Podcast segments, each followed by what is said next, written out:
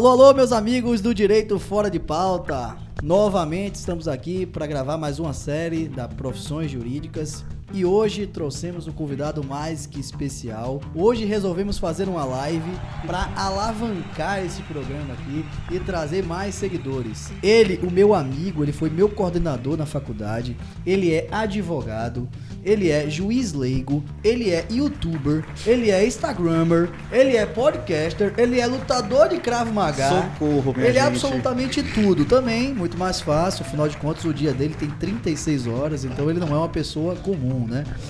Já, di- já dizíamos, né, que para uma pessoa ser extraordinária, ela tem que fazer algo de extraordinário. É assim que eu apresento meu amigo Belmiro, que está aqui hoje ao lado de Caio Vitor, para nós falarmos um pouquinho da carreira e como ele chegou a esse sucesso absoluto como profissional.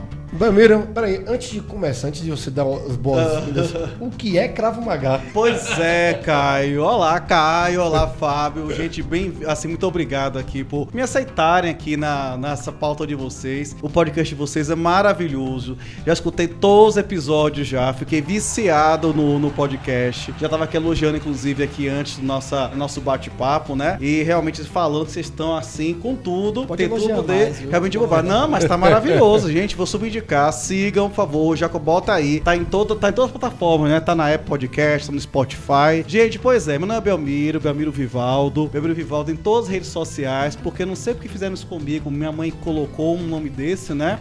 É assim, pegou uma criancinha, disse que eu parecia meu bebê Johnson e falava assim: serás Belmiro Vivaldo, né? Então é bom que, na verdade, no Google só aparece meu nome mesmo, né? Então, coisa boa, coisa ruim, eventualmente algum tipo de, de declaração não muito assim, um pouco polêmica, e estaremos sempre lá. Pois é, aí, Fábio, é o seguinte: o que o Krav Maga é, né? Krav Maga, você perguntou logo o que é o Krav Maga. Krav Maga, ele é uma técnica de combate pessoal, né? Vamos dizer assim, que é defesa pessoal, como se apelida isso. Foi desenvolvida lá em Israel. Tem uma história bem interessante, foi pelo, pelo IME, né? E foi feito justamente no momento em que Israel não poderia, na verdade, ter forças armadas. Então fizeram uma espécie de, abre aspas, karatê israelense. Então, na época que a Inglaterra chegou e largou a proteção lá que tinha sobre o próprio Estado de Israel e falou assim: queridos, vão lá, se virem contra todos os países que estão ao redor e tiveram que utilizar esse karatê, entre aspas, israelense. E é uma força utilizada, é uma técnica utilizada por várias forças é, é, de segurança do, do planeta inteiro, forças armadas, polícias. E é isso aí que a gente tenta lutar, né? Eu sou péssimo no Krav Maga, mas a gente tenta, né? O importante é acreditar, não é Então, verdade? assim, isso, na verdade, não tá dentro do tema profissões jurídicas, né? Mas Caio ficou curioso com o Fiquei tema. curioso, fiquei no curioso. final, viu, Belmiro? Se for o caso, a gente vai falar um pouquinho da sua trajetória como professor, da sua trajetória como advogado. Ah, Na verdade, vamos direcionar, né, a quem quer seguir essa carreira toda aí. Eu acho que você pode falar, talvez, de múltiplas carreiras, de como explorar o direito em múltiplas né, diversidades, enfim. E depois, a gente pode desligar, quando acabar o nosso programa, a gente pode fazer pro pessoal da, da live, pode fazer demonstração de Krav Maga com o Caio. Não, não, ótimo, ótimo. Não, não, coitado de mim, não sei nem brigar, não sei lutar, pelo amor de Deus. Sou paz e amor, pelo amor de Deus. Mas é isso aí, pessoal. A presença de hoje, então, é de Belmiro Fernandes. Ele foi coordenador de faculdades, diversas faculdades. É um rosto conhecido na cidade de Salvador, Bahia. Aliás, na Bahia toda ele já participou. Ele que é um advogado renomado. Ele também compõe hoje o Tribunal de Justiça, ocupando um- a, a carreira de juiz leigo. Né? Carreira essa que também já falamos aqui e falaremos mais um pouquinho, face à proximidade do concurso. E Belmiro que está preparando a turminha aí para ingressar nessa carreira de juiz leigo e de conciliador. Vou deixar você fazer esse mechan. Com certeza, Já, muito já. obrigado. A gente É. precisa. Belmiro que soube diversificar a carreira de advogado também, explorando o mundo digital. Então hoje ele consegue fazer e, e diversificar a sua atividade no mundo digital e passando conhecimento e vai falar um pouquinho de captação de cliente. Uhum. Então Belmiro, agora de verdade, eu lhe tenho como amigo, Muito obrigado. como uma referência. Foi o talvez o melhor coordenador que eu já tive, até pela questão pessoal próxima que nós já tivemos aí. E é uma honra recebê-lo aqui no programa para bater um papo com você. Ô, Fábio, muito obrigado. Assim, você sempre foi um, um professor muito querido lá do nosso curso, né? Trabalhei com o Fábio lá na Faculdade Rui Barbosa, na qual eu trabalhei com o coordenador adjunto, primeiramente com a professora Juliette Robichê. Juliette, um beijo pra você, viu? Você que está escutando nosso podcast aqui. E aí, então, depois fiquei lá na Rui durante quatro anos e Fábio assumiu essa cadeia internacional e outras também, a, a, também assemelhadas. E aí então, e é uma honra estar com você aqui, conhecendo o Caio aqui agora e vim aqui para assumir um pouco esse convite. Mas a gente tem que sobreviver, né? É como você bem falou, na verdade, a gente tem que ganhar versatilidade nas nossas carreiras. Eu já venho de uma carreira aí jurídica que vem aí 16 anos já, atuando já. Então, meus cabelos brancos não negam isso. É, já, já entrega a idade aí. Já entrega a idade. Pois é. Pior coisa é quando fala assim, o senhor é assim, o senhor é ótimo, né? Sobretudo com a gente que tem idade para poder, né? Ser meu filho, né? Ou minha filha. E já chama logo de senhor. Fala, é, realmente a coisa tá chegando. Mas a gente tenta, né? Sempre se manter jovial. Experiência, né? Experiência. Pois é, né? Verdade, que é experiência. Mas conte pra gente, primeiro, é, você iniciou a carreira como advogado, qual foi a ordem, qual foi o caminho que te levou até onde você está hoje, né? Que Uhum. é professor, é concursado, está dentro aí do meio digital, como o Fábio falou, Uhum. Em todas as redes sociais. Então, fala um pouquinho dessa história, porque assim, a gente já trouxe aqui algumas carreiras de concurso que elas, em regra, precisam de um foco, precisam ser exclusivas, Uhum. né? O defensor público, o procurador, exclusivos que eu digo porque são, são, são carreiras que tomam quase Uhum. que a integralidade do tempo do concursado. E você não, você preferiu pegar o direito e distribuir em diversos pontos. Então, explique um pouco dessa trajetória, o que é que te levou a isso, como é que você chegou a tudo isso que você é hoje. Meu amigo Caio, a verdade é o seguinte: se fosse resumir, o que minha vida marca é a briga pela sobrevivência. A verdade é essa. Então, onde pude, na verdade, identificar formas de poder capitalizar dinheiro, na verdade, conseguir ter um retorno financeiro e também fazendo com atividades que eu me sentisse apto a fazê-las, eu fui sempre tentando farejar e sempre tentando me reinventar a cada tempo. O curioso é porque, assim, quando eu tava na, na, na faculdade, então eu fiz graduação na Católica, né, de 99 até 2003. Foi Foi. Contemporâneo, então. Contemporâneo. Você é mais novo, é, eu sou um Fábio. pouco mais novo, mas eu, eu, eu entrei na universidade e você já Mas estava Fábio na engana, viu? Hum, Fábio engana, na verdade ele tem mais de Entendi. 40 anos. deve ser alguma coisa das farras lá dele, que eu não sei, na verdade, tanto. Porque eu era uma criança muito séria, um adolescente muito sério na faculdade. Piorei depois. Mas acontece o seguinte: então, eu sempre tentei, no começo, me focar para a advocacia. Então, uma coisa que eu falo para meus alunos, eu trabalho como professor já tem mais de 15 anos. Então, assim, eu falei assim, gente, vocês precisam realmente saber que o direito é uma ciência prática e que você tem que praticar o máximo possível. E nesse viés, eu sempre tentei praticar o máximo possível, independentemente de remuneração. Então, a minha versatilidade, é que vocês estão tão falando, começou da- desde a faculdade já, porque eu fiz estágio em todas as carreiras jurídicas. Patronato de presos e egressos, que foi primeiro foi na área penal, depois fui para um escritório da área tributária, o doutor Hélio Botelho, já falecido, que trabalhei na, com a área de CMS, depois fui para a trabalhista, depois fui trabalhista sindical, trabalhista empregador, empresarial e outras tantas áreas. Então eu fiz bem no meu curso de direito uns 10 estágios diferentes. Banco do Nordeste, Tribunal de Justiça, Federal. Então você foi uma pessoa muito quieta para sempre estar praticando ao máximo. E com base nisso, eu acho que a partir daí que eu fui ganhando gosto por diversas áreas e sobretudo com essa ideia de ver um pouco o direito na prática. E sem também desprezar que eu também tive uma vida muito intensa na faculdade. Então na faculdade eu era muito ligado ao centro acadêmico e também ao escritório modelo do professor Manuel Ribeiro, que quando os NPJs não existiam ainda, os estágios que as pessoas poderiam fazer na faculdade eram nessa é uma associação de estudantes na qual eu fui primeiro auxiliar da diretoria durante dois anos, depois fui um dos diretores como estudante, que equivale ao SAJU da UFBA, né? Sim. é, durante um quatro anos, que lá conheci muitas pessoas como Guilherme Belintani, por exemplo, e outras tantas pessoas que hoje estão, estão em grande liderança. Patronato chegou aí? Patronato, foi tudo. Então, então eu tive uma vivência muito grande em circular. Eu queria muito circular. E aí, quando me formei, que me formei foi em agosto de 2003, eu tava tudo pronto para me tornar uma pessoa que fosse para atuar na advocacia. E aí que vem o segundo ponto da minha situação, da minha parte de carreira. Porque a advocacia, como vocês bem sabem que atuam na advocacia e vocês do público também sabem disso, a advocacia requer muita paciência, muita plantação e muito tempo. E eu não tinha dinheiro. E network. E network. E network. E eu não network tinha. hoje em dia, principalmente. E eu não tinha dinheiro. Não E- tinha. Não Isso tinha. é- Não, gente, continua não tendo, tá? Por Esse favor, pelo, passado aí chamou atenção, né? pelo amor de Deus, não continuo não tendo. Sabe conjugar o tempo verbal? Mas assim, então eu tive a oportunidade de ser associado é, História de Advocacia, professora Cléa Brandão, né, professora da, da Católica, que me deu muita experiência, muitas oportunidades, adoro Cléa, tenho uma ela maior admiração, mas eu, infelizmente, só poderia ganhar com base naquilo em que eu trabalhasse. E para mim, eu, eu realmente, meu tempo pós-formatura, eu necessitava de uma remuneração fixa. E isso, infelizmente, no começo não estava acontecendo. Então, eu resolvi daí trazer uma carta na mão, que eu tinha uma segunda, que eu tava, que eu já queria fazer, que era para a vida acadêmica. O ano era 2003, fomos para 2004, e eu resolvi, portanto, fazer uma, o, a seleção para mestrado da Federal da Bahia. Então, na época, foi a época das, da grande expansão de faculdade em Salvador, e eu, então, é, resolvi tentar a seleção. E como você foi da Católica, Fábio, sabe muito bem que na época, você falar em pesquisa científica em direito era você falar uma coisa que não existia. É, a gente tinha a matéria PPD, né? Eu não sei nem o que era aquilo. É, eu eu não sei nem o que é aquilo. Era só a BNT praticamente. E eu resolvi fazer a seleção para o mestrado da Federal da Bahia. Passei na seleção, que para mim foi uma surpresa, porque eu não era da Federal. Falava-se muito na época que você tinha que conhecer pessoa assim, pessoa assado, não sei o quê, cooperativismo. Eu não sei realmente aconteceu. Eu sei que eu fiz um projeto. Na época, meu projeto não tinha nada a ver com o que eu via atuar. Por curiosidade, foi um projeto na área de patentes. Eu queria propor uma forma de patentear metodologias. E aí, o professor Saulo Casar o professor Munha Guiar aprovaram meu projeto. Curiosamente, eu tava- o meu mestrado também, a minha defesa de tese foi na área de direito intelectual. Uma área que eu não atuo Mas imagine, também, pois é. Mas foi uma área que eu tive afinidade de estudo, me trouxe, então eu fui, eu fui orientado de... meu orientador foi José Oliveira Ascensão, que é uma Uhum. referência direito internacional. Sim, sim, isso é né? verdade. E aí é. foi quando eu entrei na área de direito internacional. É. Mas enfim, você fez o mestrado, logo já virou, já foi pro tirocínio. Agora é interessante vamos também dizer para explicar para o Belmiro a importância desse seu relato. Quando a gente começou esse essa série de carreiras jurídicas, nossa ideia era explicar ao concursado simplesmente o que é que aquela, aquele concurso que ele queria geraria.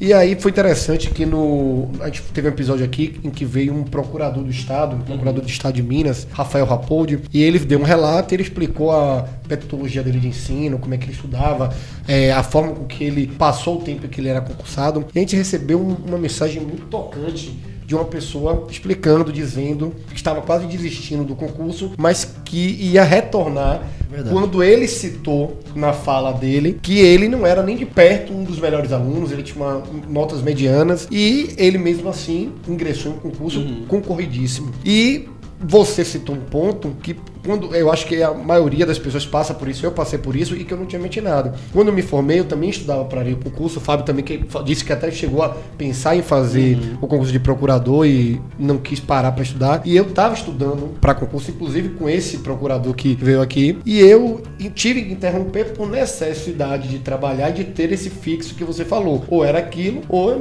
precisaria me manter, precisaria manter o meu, meu padrão para poder sair, para poder me alimentar, enfim. E aí é interessante você explicar isso, porque a pessoa que está lá do outro lado ouvindo, elas ganham estímulo. Então, ou seja pela advocacia como eu fiz, ou como você não queria advocacia, você pretendia estudar e você partiu para a área de mestrado, isso é muito interessante para o ouvinte se estimular e saber que ele tem diversos caminhos a tomar para futuramente, a longo prazo, encaixar onde ele queria de verdade. É, exatamente, cara. Inclusive, é, esse ponto é bem curioso porque, assim, eu vi que Salvador estava começando, e uma coisa muito importante para o público saber é que vocês têm que ter muita atenção com base, vamos dizer assim, no que, que o mercado está, está vindo e quais são as tendências. Então, qual era o fato? Quando fiz graduação em Direito, só tinha duas faculdades em Salvador, Federal e Católica, já tinha a Unifax no curso ainda Trabuco, né? é, a veio- antiga Trabuco em- em andamento e começaram a vir outras tantas faculdades também. Então foi curioso porque assim que eu entrei no mestrado e saiu minha na aprovação, vieram os telefonemas, né? Porque eu não tinha um WhatsApp, né? Então vieram os telefonemas me convidando para dar aulas em vários lugares. Então eu comecei a dar aula na Unime com a professora Maria Sura Minaim, que na época foi a primeira coordenadora do curso de da Unime. A professora auxiliadora é minha amiga, assim, uma pessoa que eu tenho maior admiração, professora titular de, de penal da UFBA e também na outra faculdade também menor também. E aí eu comecei minha vida acadêmica. E o curioso é a questão do que a necessidade faz o estímulo. E uma coisa que vocês estão muito batendo na questão da minha versatilidade. E essa versatilidade, ela no tempo foi muito criticada, porque essa versatilidade vezes foi, foi confundida com falta de identidade Falta de foco. ou falta de foco. E eu só falei metade, na verdade.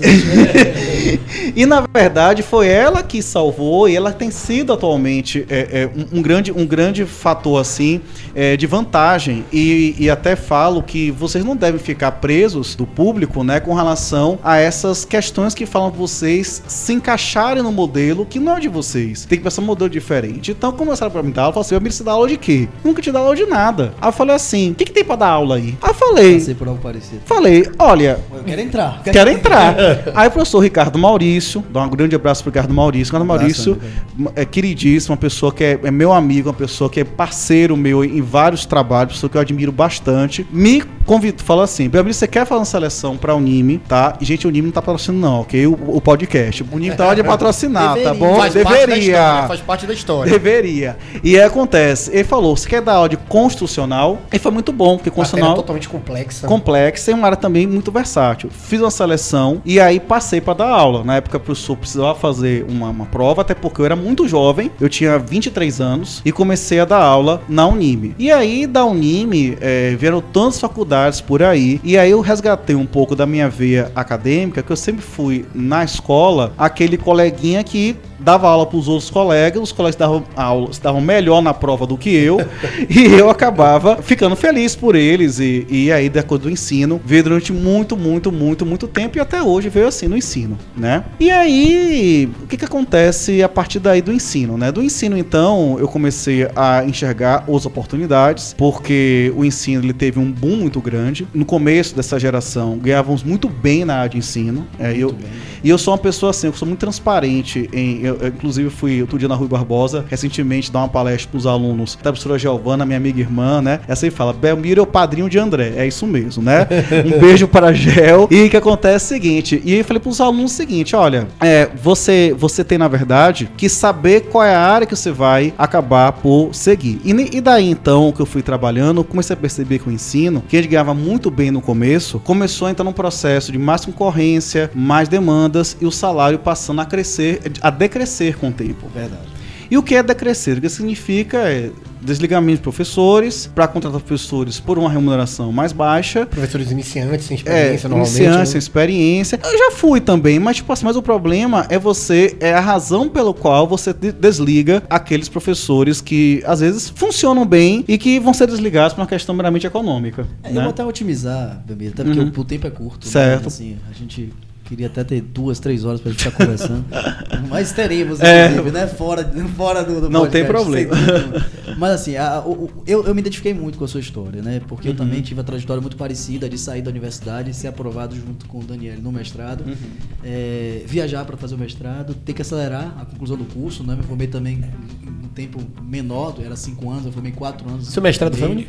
Foi em Portugal. É. E, e eu tive uma trajetória parecida, logo em seguida também precisei de dinheiro, né? Uhum. Muito embora meu pai tivesse condição, eu, ele sempre prezou por isso, eu fui pro escritório, mas desde então já tinha uma sociedade, né? Já tinha meu escritório de advocacia e fazia as duas coisas em paralelo. E eu me lancei na área acadêmica, na verdade, primeiro por uma oportunidade também que foi me dada, primeiro por Raimundo Viana, né? Sim. E depois por é, é, Cláudia Viana também, que depois abriu as portas pra mim, e principalmente, eu chamo o padrinho, né? O meu padrinho, na verdade, ele inclusive que me incentivou ao mestrado também, que foi o professor Martel, que é um amigo querido também que eu Direito tenho. internacional? É, mas É, foi meu professor, foi meu professor. também, maravilhoso. Foi meu professor na, na, na, na Rui Barbosa. Ele eu tenho Maravilhoso, guardado, maravilhoso. Talvez como maior referência em É. ensino e como padrinho também de ensino. Se ele estiver ouvindo, talvez eu nunca tenha dito isso pra ele, vai saber agora. Não, maravilhoso. Então é, é, tem essa questão. Então, assim, a minha, na verdade, a, a minha entrada na questão de ensino foi muito mais, pra ser bem sincero. Eu também era muito novo, eu tinha sua idade, Uhum. né, na época, de 23 anos também, e eu queria a, a projeção. Eu falei, olha, eu, eu sou um rosto novo, eu não tenho captação de cliente, eu não venho de família de advogados, então eu precisava do ensino pra ter aquela titulação enquanto professor e aí sim angariar clientes. Esse era o meu objetivo principal. Uhum. E aí, obviamente, né, isso me deu um status profissional. É, então, eu já entrava no escritório, talvez com, com um grau, pelo menos aparente, acima dos, dos outros advogados, né? E, e isso também fez alavancar a carreira, obviamente, eh, conseguir conciliar a atividade da advocacia com a atividade de professor. Mas especificamente em sua atividade. Ah, Então, as coisas não aconteceram de forma paralela. Você escolheu a área acadêmica Sim. e até então você não advogava. É. E aí começou a captar? Como é que foi? Pois é, que o que está acontecendo foi o seguinte: é, a advocacia para mim, ela, ela, ela é uma relação é, meio curiosa, porque eu nunca tive assim um perfil, vamos dizer assim, talhado para a advocacia. Por exemplo, eu acho que tem outras pessoas que têm um perfil muito adequado. Eu cito, por exemplo, o exemplo de Darlan Oliveira, por exemplo, que é uma pessoa que foi meu contemporâneo até da época de faculdade, não da minha faculdade, mas de, de, de época de, de curso, que você tem que ter relacionamento, você tem que ter ah, foco estratégico, você tem que ter é, um, gerenciamento de equipe. Eu nunca tive muito disso. Sempre fui muito cara, meio, muito cerebral, Embora digamos. tenha participado do DA. e Do DA, é, alguma coisa ali travava nesse processo todo. Então eu acabei, na verdade, fazendo o seguinte: sabendo o que eu faço de melhor, ou coisas que eu faço de melhor, que no caso é mais a área de ensino, efetivamente, então ter ganhar a maior escala possível nessa área de ensino. Que foi aí que eu fui partir para a questão de gestão acadêmica, galgar posições e cargos nessa linha, e também, mais recentemente, com as minhas iniciativas mais recentes pois de cursos também no próprio YouTube, também meu. Que o YouTube, na verdade, eu sempre dou muito o mérito à minha aluna Marlisete, que foi da Faculdade Universo, né? Que ela falou, Gamiro, bota um canal no YouTube para dar aula. Então eu sempre busquei, na verdade, atingir essa questão do ensino, mas de uma forma como hoje em dia se pede, que é o ensino que você pode fazer o ensino online, mas também que possa ser o ensino presencial, com os cursos também, e é aquilo que eu amo, que eu amo fazer, Então, basicamente. advocacia, você nunca focou na advocacia? Nunca. Nunca. Nunca. Eu sou, na verdade, um bom advogado. Assim, modéstia à Você parte. tem causas que você. que Eu você já trabalha. tive vitória em casos que eu fiquei assim que nem eu acredito que eu Só tive assim, vitórias. Não, imagina, nossa. Não, coisas interessantes. Eu nunca fui muito fechado à advocacia. Então eu já atuei, já tive vitórias na área penal, já tive vitórias na área de família, na área trabalhista. Você atua em todas as áreas. É, não, é complicado falar, né? Mas, por exemplo, mas teve, eu vou muito assim de acordo com o desafio de causa. Então tem mesmo um caso de um rapaz, por exemplo, que, é, contando rapidamente o caso dele, já peguei o caso dele na área de execução penal. Foi uma pessoa que foi é, cumprindo pena por latrocínio tentado. E aí, por conta de envolvimento com drogas e coisa do gênero, eu consegui, embora numa posição de crimes, crime é, hediondo, aqui parada hediondo, eu consegui, na verdade, uma progressão, não progressão, mas uma saída dele pro HCT e do HCT tratamento ambulatorial. Meio que talvez pensar um pouco fora da caixa, então me possibilitou esse tipo de trânsito. Mas acho que não dá tempo mais não, sabe? Minha vida é tão corrida hoje em dia que eu, que eu sinceramente, hoje em dia eu não, não pego mais causas. Não, então, pra você advogar hoje, tem que ser alguém batendo em sua porta e solicitando aquilo e você tendo algum Uma interesse a equipe. mais, uma equipe, ou então até mesmo algo a mais que te incentive pra atuar daquilo ali. Mas hoje não é o seu foco pra é. ganhar dinheiro, pra é. poder desenvolver, não. Hoje seu foco, É. é, além do seu, do seu trabalho de juiz leigo, É. são suas redes sociais e, e é o, o, o, o ensi- o ensinamento, professor da- dessas Exatamente. faculdades. Porque uma coisa também que eu quero falar para as pessoas é assim: eu sempre fui uma pessoa, até por talvez ser filho único, e enfim, não sei como atribuir isso, leonino, não sei o que é, com acidente em Ares, o pessoal da cor de signo também, né? Mas o fato é o seguinte: eu sempre achei que eu poderia trabalhar muito sozinho. Ser um lobo solitário. E não é verdade. Você tem que saber trabalhar com pessoas. Você concentrava demais tudo. É, sou muito concentrador. E você tem que saber fatiar alguns perfis seu. O perfil do gestor não é o mesmo perfil do estrategista, que não é o mesmo perfil do executor, e que não é o perfil também do relacionamento. São perfis dif- Você distintos. tem que saber seu limite, tem que o seu saber qual é o limite. seu melhor. Então, pra hoje, identifiquei entender. isso. É por isso que no, no YouTube você tem três perfis. Porque tem três canais, não é isso? Três canais? Ah, são um principal, mas tem outros quatro que estão meio ocultos. Tem até, um, tem até um de jogos também, mas é só pro tédio. Porque tem uma identidade secreta que um dia eu revelarei. Mas o que acontece? Então você tem que saber muito qual é o segmento que você encontra. Mas também é o tempo que você vai vivendo, você vai percebendo aquilo que é. Agora, hoje, por exemplo, um trabalho que eu me identifico pra caramba é o de juiz leigo. O juiz leigo trabalha com a doutora Michelin na quarta vara do Não consumidor. fala, vai. no primeiro, nosso primeiro episódio da carreira jurídica. Falaram mal dela? Não, foi? não, não, de jeito nenhum, de jeito nenhum. No primeiro episódio, o juiz leigo que veio, o Fábio começou o programa falando: não precisa falar com a vara, pra amanhã não ter gente lá batendo em sua porta. Aham. Ele, no primeiro momento, falou que era, que era vara de trânsito. No segundo momento, ele falou qual era o turno que ele trabalhava. O Fábio falou: não precisa mais nada. Você, todo mundo já sabe, amanhã vai estar todo mundo lá batendo na porta pra, pra poder conversar com você. Mas sim, continue. Hoje em Não. dia você se identifica muito com a Muito, muito. E eu acho que tem muito a ver, justamente pela situação, de ser muito próximo, na verdade, da atuação acadêmica. Porque lá, na verdade, primeiro, eu reencontro todos os meus alunos de meus 15 anos de, de do- de docência. É uma maravilha. Chega na, sala, na sua audiência e fala assim, professor, professor. Aí, aí é aquela alegria. E é pra perceber no áudio aqui do, do episódio que Belmiro é uma pessoa muito extrovertida. Então, ele deve gostar muito de encontrar as pessoas. Eu adoro, eu adoro. E segunda coisa, porque nela eu consigo aplicar o direito e pensar um pouco fora da caixa. Então, por exemplo, exemplo, eu vejo, às vezes quando a parte autora formula aquela queixa e a queixa não tá bem de acordo com o princípio da congruência, então eu falo, doutora Micheline, eu tenho uma saída, vou botar aqui o artigo 497 do CPC, que permite o cumprimento equivalente de obrigações de fazer e não fazer. Ele consegue salvar Bota um a cabeça pouco. profissional. Exatamente. Fico feliz Então eu gosto muito disso. Agora também eu devo salientar que a doutora Micheline é uma, é uma magistrada que ela dá muita liberdade pra gente, sem puxar saco, gente, porque é, gente- eu nós somos muito dias um com o outro. E ela dá muita liberdade e com isso eu consigo exercer esse patamar de liberdade acadêmica lá. Delmiro, deixa eu aproveitar que você está falando dessa questão da- das Uhum. queixas que são incongruentes. A gente teve um episódio no- que, que produzimos aqui, talvez seja o primeiro episódio, talvez, do, Ah, foi muito bom assistir. A gente falou sobre queixa cidadã, É. né? Pra quem não sabe, Sim. pra quem está ouvindo pela primeira vez, o episódio do Queixa Cidadã a gente falava sobre o aplicativo que foi lançado pioneiramente, inclusive pelo Tribunal de Justiça da Bahia, Uhum. que está aí exportando, né? Pra Roraima. Para Roraima, enfim, para outros tribunais de justiça, existe uma tendência em que o cidadão, a partir de um aplicativo de celular, poderá, então, é, elaborar e distribuir uma queixa. E Uhum. na oportunidade nós falamos bem e falamos mal do aplicativo. Uhum. Eu sei que o seu perfil é de falar a verdade, acima de tudo, e dar o seu opinativo. Uhum. É, então, como é que um juiz leigo recebe essa iniciativa do Tribunal de Justiça, sabendo, pelo menos ao nosso ver, Uhum. ao nosso olhar, que, existe uma objetivação muito forte, talvez, daquele que é Certo. feito aquilo ali, porque talvez seja questões de marcar ali até chegar É.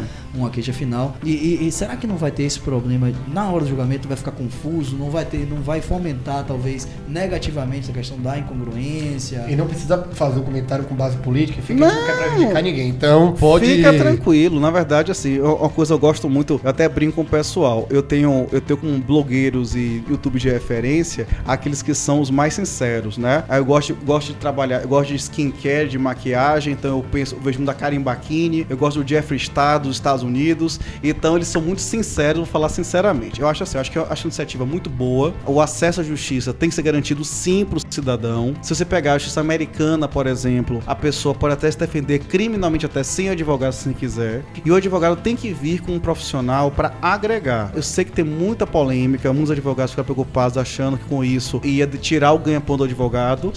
Acho que não é uma Não tem isso, até porque Já, já existe o disposto A demanda é alta também. né? até porque existem novas demandas, sempre se reinventa. Você dá maior acesso e por aí afora. E verdade seja dita, muitas demandas são realmente. Só não é formulário porque não tem lá o clique do formulário que é, que é para ser feito. Então, meio que o julgamento é feito um plano todo automático. Agora, é claro que, quando eu vejo, por exemplo, que uma parte autora, sobretudo, vai para o juizado, e eu tive mesmo um caso desse ontem. E aí, então, a parte autora, eu vejo que o caso dela tá um pouco mais completo, tá complexo, por um dever de boa-fé processual, eu falo. Às vezes no áudio, eu falo do áudio, eu falo assim: Fulano, seu Fulano, eu recomendaria que você procurasse um advogado para melhor entender sua situação. Porque às vezes também não pode, eu não posso fazer o papel do advogado Sim, claro. na posição de auxiliar da magistrada. Então eu percebo que são funções diferentes e que sempre terá demanda para os profissionais excelentes e que querem fazer o melhor diante dos casos concretos. Deixa eu falar uma coisa, Fábio. A gente já tá aqui estourando o nosso, nosso Ah, tempo. meu Deus, já. É, aqui muita gente vem reclamando com a gente. Meu Deus, 30 minutos é muito pouco. É. Só que realmente eu- a gente fez uma pesquisa e o pessoal prefere esses,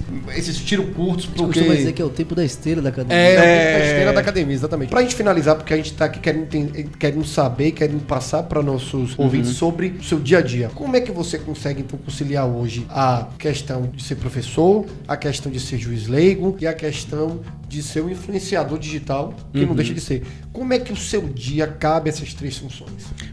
Primeiro que apesar. Porque apesar, parece. Eu brinco que os alunos falam que às vezes o pessoal acha que eu, que eu saio da sala de aula dos lugares, eu me reco... Que nem aquele, robozinho Roomba. Transporta. Eu me transporto e ligo na tomada e me recarrego. Não é isso não. Primeira coisa que eu, que eu faço. Antes de falar disso, eu quero falar que é o seguinte: vocês têm que aprender a conciliar vida pessoal com vida profissional. Então eu não deixo, por exemplo, de sair, de ver meus amigos, de namorar, de paquerar, de viajar, comer, fazer tudo aquilo que eu gosto de fazer. Na vida profissional, eu também tento otimizar. Então, por exemplo, de uma única aula, então eu escolhi três turmas, por exemplo. Essas três turmas, nelas eu levo meu kit portátil de blogueiro, de youtuber, e numa única aula eu já faço quatro vídeos de uma vez. Esses vídeos ficam todos lá armazenados lá pra mim. Então eu tento? Tento multiplicar as diversas iniciativas. Outro. E tempo. Outra coisa também, você também tem que saber também ter disciplina. Porque aquilo que você tem hoje pra fazer de três pendências, amanhã serão seis, depois serão nove. Então tem que deixar a preguiçinha de lado e poder se merecer com relação a isso. Mas eu acho, sobretudo, que o ponto é você saber onde você quer chegar, ficar atento com as oportunidades. Também você não pode também ocupar todo o seu tempo produtivo com tarefas rotineiras, tem que deixar um tempo até pro ócio criativo, como já dizia Domênico de Masi, por exemplo, né? E também você aproveitar uma oportunidade. Então, por exemplo, agora mesmo tô dando aula em dois preparatórios né, diferentes que me, agora me descobriram. E para você também trabalhar com muita felicidade. E a única coisa, e última coisa que eu quero falar sobre isso é que você tem que saber focar no presente. Então, quando eu vou, por exemplo, dar uma aula num preparatório, dar aula numa graduação, eu me preparo como se fosse um artista. Então, no dia anterior, eu não saio, eu faço programação muito leve, durmo muito bem. Eu chego no dia para poder estar o mais disponível, o mais feliz pessoas e também saber que as pessoas merecem o melhor de mim O também. trabalho professor termina sendo o trabalho de um artista, né? A gente É verdade. consegue- embora não seja só aquele trabalho de professor, eu costumo dizer que as, as pessoas têm a falsa impressão, porque eu falo que, na verdade, tenho muita admiração por Belmiro, e aí eu conto uma história Ah, interessante. É que quando eu convidei Belmiro pra, pra vir, pra comparecer no programa, na verdade, né? Sempre quis, né? Já é a segunda vez. A primeira vez ele disse, ó, não posso, tal, só tô sem tempo. Ai, né? gente, que horror. Não sou chato, não. Aí, e agora a segunda vez ele topou, e aí ele mandou pra mim, pô, Fábio, tô ansioso pra falar amanhã. Eu falei, pô, Belmiro, vai ser bacana, tal, tal. E nós nos falamos até talvez tarde da noite. Uhum. É, eu durmo cedo, depois eu vi que Belmiro tinha mandado mensagem pra mim, sei lá, lá pra meia-noite, não lembro qual era o horário da manhã. Só que só vi de manhã, né? Eu acordei quatro e pouquinho da manhã, eu vi. Aí eu mando mensagem pra Belmiro e ele responde, esse cara não dorme. e é, é engraçado, Belmiro, eu tava, tava pescando o nome do, do autor, né? Eu li esse livro, O Milagre da Manhã, de Hal Herold, né? Falei assim, olha, eu já acordo de manhã, o que, é que esse cara vai me dizer diferente? Pra ser bem sincero, eu achei um livro super chato, inclusive, mas, mas assim, um livro que traz alguma coisa, essa questão do tempo, né? Quando eu falo da sua função, quando eu falo da questão do juiz leigo, a gente sabe que para você conseguir uma remuneração boa, você tem que ter uma meta, então já toma muito tempo, né? Sim. É, a esposa do meu irmão é juiz, lei, juiz alega e vejo o, o- todo é, o esforço que ela faz para cumprir essa meta, ou pelo menos chegar próximo dessa meta. Então já demanda um tempo muito grande. Uhum. A atividade de advocacia, você já disse que na verdade para você é uma questão pontual, talvez, Uhum. então não tome muito tempo. Mas a atividade da docência em si, né, a atividade de professor, as pessoas acham que é simplesmente chegar e dar aula. E não é, né? É preparação. É, eu, inclusive, saí da carreira da docência por conta disso. Então, existe um tudo um por trás que envolve preparação de prova, que envolve reunião acadêmica. Correção de prova. As faculdades particulares hoje exigem, exigem programas de treinamento que a gente tem que fazer Ok. na, na Rui Barbosa, era botar do Mandacaru, né? Que eu nunca fiz, orelha, pra isso, gente, que horror. em relação àquele Mandacaru, né? Eu copiava lá. né? Olha!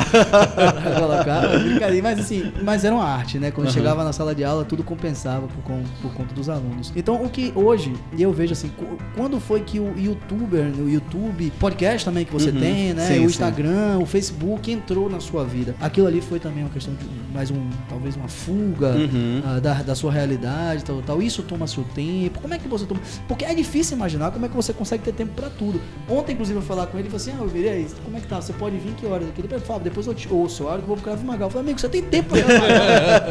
E porque também, complementando a pergunta de Fábio, você estava aqui adiantando a gente antes do programa que o seu foco principal é o YouTube. Por que isso? Vamos lá. O YouTube, pra mim, eu, eu considero. Aliás, até falar uma coisa. Um dos, dos. Porque as curtidas não parecem mais para o público, mas você, no seu perfil, você sabe quantas curtidas algum post teve. E uma das curtidas que eu tive de maior número de curtidas, foi mais quase mil curtidas, foi um tweet que não foi nem pra mim, mas um tweet que falando de uma. Acho que foi um aluno de direito, falando assim: um salve para os professores que gratuitamente postam as aulas no YouTube e democratiza assim o conhecimento. Então, quando eu fui, na verdade, pro YouTube, foi para poder democratizar o conhecimento. Eu fui com o objetivo de manter atualizado, porque eu tinha uma professora de inglês chamada Itana, que ela uma vez falou uma coisa que me marcou muito, que ela falou, professor da- do Akbel, e falou assim: a melhor forma que você tem de você aprender é você ensinando. Então, no YouTube, por exemplo, eu posso ser, eu posso dar aula de tudo quanto é coisa que eu queira falar. Então lá tem comentário de filme, tem penal, tem civil, tem tributário, tem processo civil, tem tudo que você imaginar. E aí, YouTube, ele é a plataforma que eu tenho de poder dar para os meus,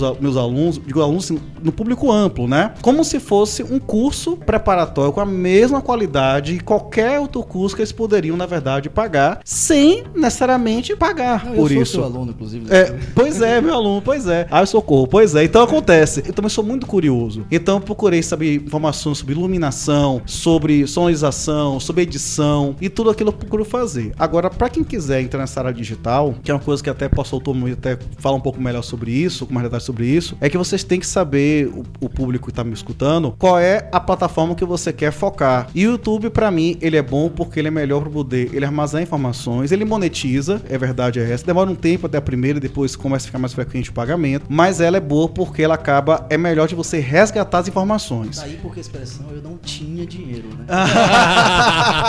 oh meu Deus, que osso. Vocês digam a minha gente. Então, assim. Então, na verdade, assim, cada um da sua finalidade, né? O, o Instagram, ele é mais para divulgar o seu perfil profissional como um todo, né? Ou então fazer aquela velha biscoitagem, né? Que é tipo postar foto sem camisa, né? Sem menu, do jeito. Também é uma forma também de ganhar dinheiro também. O podcast é uma coisa mais de conteudista, que também traz um retorno financeiro. Mas engraçado que o YouTube não foi tanto a questão em si financeira, mas foi assim, de eu poder estudar e manter estudando, depois resgatar aquelas aulas. Então, quando o aluno assiste ao assim, Belmiro, sei lá, aluno, ser aluno da matéria X. Professor, você tem. Eu perdi a aula tal. O que, que, eu faço? Eu pego o WhatsApp dele, porque eu sou doido. Todos os alunos têm meu WhatsApp. Todos têm meu WhatsApp. Ou seja, ele ainda tem gastando tempo para responder pois o WhatsApp. Pois é. E eu passo logo a playlist com todos os alunos, ou com todos os vídeos do, do, da matéria. E é maravilhoso, porque eles têm informação, isso gera paz social, menos aborrecimento, mais satisfação, e todo mundo fica alegre com Uma isso. Uma dúvida final, pra gente encerrar aqui, uhum. já, já extrapolou o tempo. Você hoje dá aula de quê? Hoje eu dou aula majoritariamente de processo civil, mas eu tenho caminhado um pouco para trabalhar com empresarial com empresarial e internacional voltou a ser mais recentemente. Porque o doido aqui ainda tem um doutorado ainda com bioética. Mônica tá nos meus calos, que é meu orientador do doutorado. Pro, um beijo pra você. Me desculpa aí, tá? Mas a tese tá rolando, tá acabando a tese já. E eu publiquei muitas coisas já, tá na Amazon meus, meus, meus livros, né? Muita coisa que eu fiz por aí. Mas hoje minha área, sobretudo, me define como de processo civil. Pessoal, entende? só informando, a gente tá acabando o programa, mas a gente, todas as postagens que nós fomos fazer, nós vamos indicar lá todas as as redes sociais de primeiro. Nós vamos indicar também, caso ele queira, os links para comprar os livros dele, enfim. A gente vai fazer um merchan completo. Vai fazer uma postagem só disso, porque é tanta coisa que a gente tem que fazer uma postagem única. Muito obrigado, estamos precisando, gente. Por favor, comprem as coisas lá, acessem, se inscrevam no canal, porque é fácil. Aqui no programa, geralmente quem controla o tempo sou eu. O cara já tentou encerrar duas vezes e eu não consigo tá encerrar. Tá mas é, mas é. A gente já tá há mais de 40 minutos e Fábio sempre pega no meu pé, mas hoje ele tá, hoje ele não tá conseguindo. Então isso, é, isso é uma honra pra você, viu, meu amigo? Então pronto, maravilha. É, é, vamos lá, eu só, eu, só pra gente realmente encerrar, Caio tá certo em relação ao tempo, né? Respeitar a vontade Tem, do povo. O tempo da esteira, né? Votou, o tempo da esteira. Hoje vocês correm mais um pouco. Que hoje é o tempo do elíptico, né? Quase. Um uhum. A pergunta hoje é o seguinte: a gente viu até, eu vi até uma recente decisão em relação a julgamento, inclusive, da, do Tribunal de Ética da OAB Bahia uhum. em relação à postagem. Hoje já se permite, né? Inclusive uma, uma interpretação congruente aí até o que já vinha uhum. em outros tribunais de ética e disciplina, uhum. Que é permitido que o advogado faça, inclusive, postagens agora para promover. E eu uhum. acho que o advogado está cada vez mais procurando o mundo digital para se lançar e talvez para prospectar cliente. Uhum. Né? Então, é talvez essa sua dica em relação, uhum. explicando cada uma das plataformas, ela é interessantíssima. Isso. A pergunta que eu tenho para você, para encerrar, efetivamente é o seguinte: hoje, como você se vê? Né? Eu sei que você não dorme desde 1994, né? mas hoje, como você se vê? É, você se vê Belmiro juiz leigo, uhum. você se vê um Belmiro youtuber, uhum. é, Belmiro professor. Belmiro professor. Qual é hoje a sua atividade? Você fala, não, essa é a minha atividade. Professor. Não professor, não tenha dúvida. Eu vou falar uma coisa pra você. É uma coisa que eu faço bem. É, é bom você um dia chegar na sua maturidade, né? E dizer assim, é uma coisa que eu faço bem, faço bem assim, pra caramba. E eu digo que eu faço bem justamente no sentido de dizer o seguinte, porque eu sinto feedback dos alunos. Vou falar uma coisa muito até de Madonna até, né? Que eu amo Madonna, né? eu sou das antigas, né? E é assim, Madonna fala assim, que enquanto não tiver uma satisfação de 100%, eu, eu sou incansável. Eu sou leonino que nem ela, então é a forma que eu vejo que eu tenho um maior retorno. Para mim, tudo vem acessório à questão de ser professor. E sendo professor e trabalhar com educação, eu sempre vou perseguir qualquer iniciativa nova que me permita ser professor cada vez mais, cada vez melhor, para cada vez mais pessoas e ajudar nesse sentido. Obrigado, Bibiru. A gente já falou aqui, teve a oportunidade de falar já com o procurador do Estado, já falamos com o defensor público federal, falamos com o juiz leigo e continuamos falando agora com outro juiz leigo, mas a intenção é que você falasse um pouquinho da sua carreira como professor. Nós temos ouvintes que participam aí, que nos seguem, que também pensam em seguir a área acadêmica, então foi bom esse bate para abrir, na verdade, a mente de todos em relação a isso aí. É mais uma carreira à disposição do advogado. Eu costumo dizer que o advogado hoje, na verdade, o bacharel em direito, talvez seja a profissão que tenha um maior, uma maior possibilidade, um maior leque, uma maior ramificação, né, é, de atribuições e de caminhos a trilhar. Como eu disse, né, eu agradeço a sua presença, né, como profissional e agradeço a sua presença como amigo e as portas estão abertas no nosso podcast para você. Muito viu? obrigado. E antes de Caio falar as últimas palavras, né, eu sempre digo ao pessoal para seguir a gente nas redes sociais, mas eu também vou abrir esse momento para você fazer o seu merchan e falar das suas redes sociais para que todos sigam aí, para você também, né, mandar um abraço para os seus alunos já que escolheu a profissão de professor como a sua atividade preponderante. Queridos e queridos, assim, é, agradeço demais assim a Caio, a Fábio pela oportunidade de estar aqui com vocês, entendeu? Minhas sociais é muito fácil. Em todos os lugares, Belmiro Vivaldo. Qualquer rede social, até agora TikTok delas, é sempre fácil, que sempre acharei esse mesmo nome. Então, Belmiro Vivaldo, meu nome, meu nome segundo nome, sempre achará em todo canal do YouTube, Instagram, Twitter, que eu não uso muito, né? O Spotify também, que é canal de aulas, áudio aulas também. Não é nem um pouco interessante como o de vocês, é assim, mas é, mas é bom você escutar de repente. Então, pode achar por aí. Agora na Amazon, Belmiro Fernandes, porque é a BNT e a BNT tem que usar o, o último nome. Quem sabe um dia a gente troque, né? Pode ser que aconteça isso. É só entrar na Amazon e escrever lá Belmiro, Belmiro Fernandes, Fernandes, que vai encontrar seus, é. seus produtos. Tem livro coisa lá. Já, Hã? Tem livro publicado já? Tem uns 10 lá. Opa! É. Vamos comprar os livros de Belmiro aí, né? Gente, ó, foi um né? prazer estar com vocês aqui. Muito obrigado. Qualquer dúvida, pode procurar, mandar ali um do direct, viu? Eu sempre tô escutando vocês e aí tô sempre à disposição. Meninos, obrigado. Obrigado, público, obrigado pela audiência. Obrigado, Caio. Obrigado, Fábio. A gente que agradece, meu bem. Muito obrigado, ouvintes. Continue seguindo a gente, continue replicando lá nossas páginas de Instagram, Twitter, Facebook. Até a próxima. Tchau, tchau, pessoal. Tchau.